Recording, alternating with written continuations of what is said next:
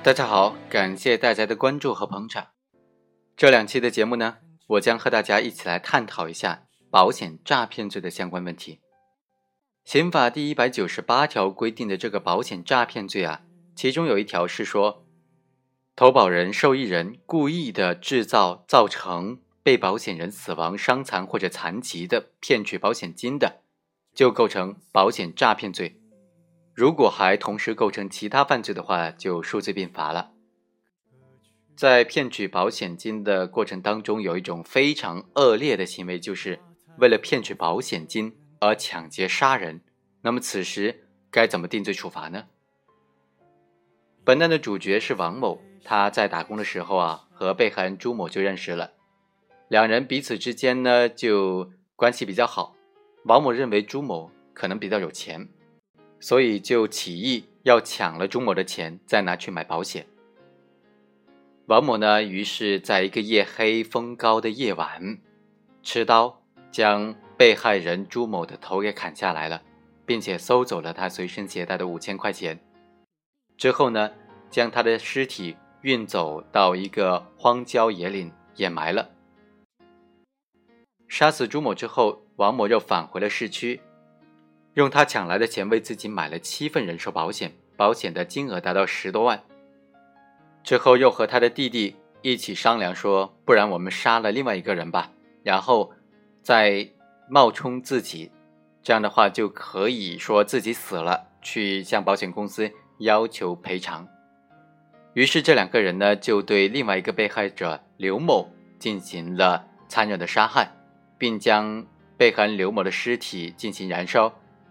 之后呢，他的弟弟就向公安机关报案，说死者就是他的哥哥王某，并且到保险公司去骗领保险金。因为公安机关及时的侦破此案，所以王某呢和他的弟弟都没有能够及时的向保险公司申请赔付，诈骗没有得逞。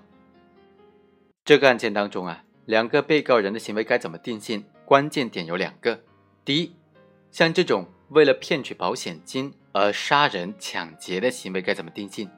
第二，这个杀人抢劫之后购买了保险之后，又杀了另外一个人，然后冒充的准备来骗取保险金，但实际上呢，由于公安机关的及时侦破案件，保险金还没有骗取到手，甚至还没有来得及走这个申请赔付的程序，在这种情况之下，犯罪既遂还是未遂？保险诈骗罪既遂还是未遂？首先，我们来看第一个问题：为了骗取保险金而故意杀人的行为该怎么定性呢？要解决这个问题啊，要对王某的行为进行分阶段来仔细的分析。有两个阶段，第一个阶段呢是杀死朱某，并且劫走他的财物，拿这些钱去购买人寿保险，这是完成他保险诈骗的第一步。从这个阶段来看呢，根据最高院在两千零一年发布的。关于抢劫过程当中故意杀人的案件如何定罪问题的批复当中就规定说，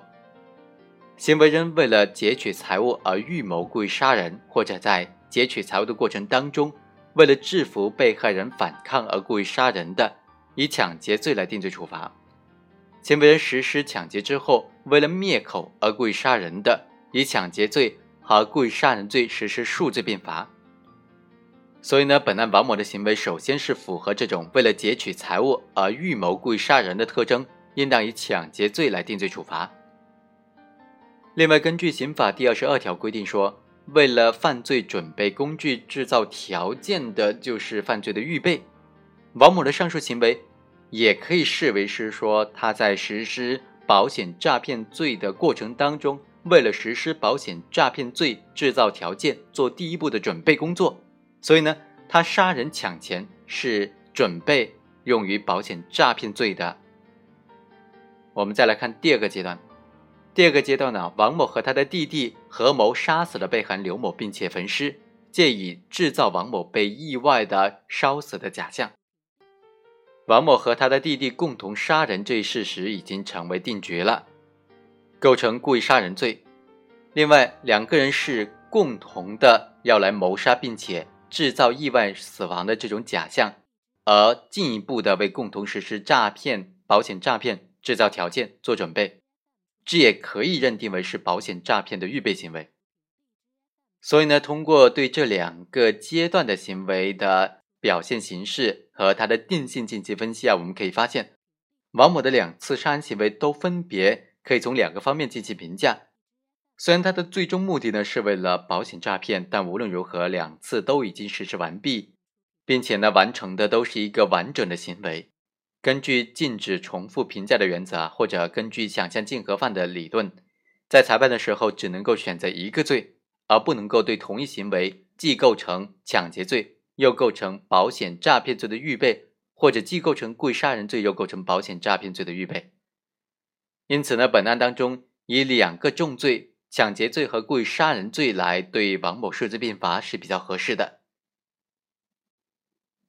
本案呢还有另外一个争议焦点呢，是说他这种保险诈骗的犯罪行为啊，是预备还是未遂呢？毕竟他是准备了那么长的一个准备工作都做完了，又是抢劫，又是杀人，又是焚尸的，而且又是报警的，只不过是还没有向保险公司申请赔付而已。那么他的保险诈骗罪是既遂还是未遂呢？对这个问题，我们下期再来继续分析。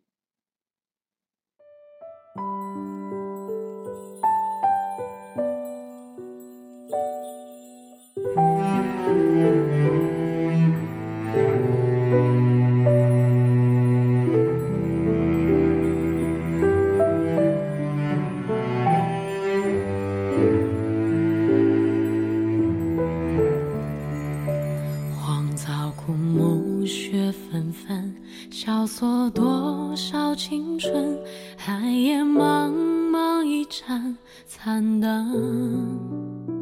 照不尽离别的人谁前世用尽缘？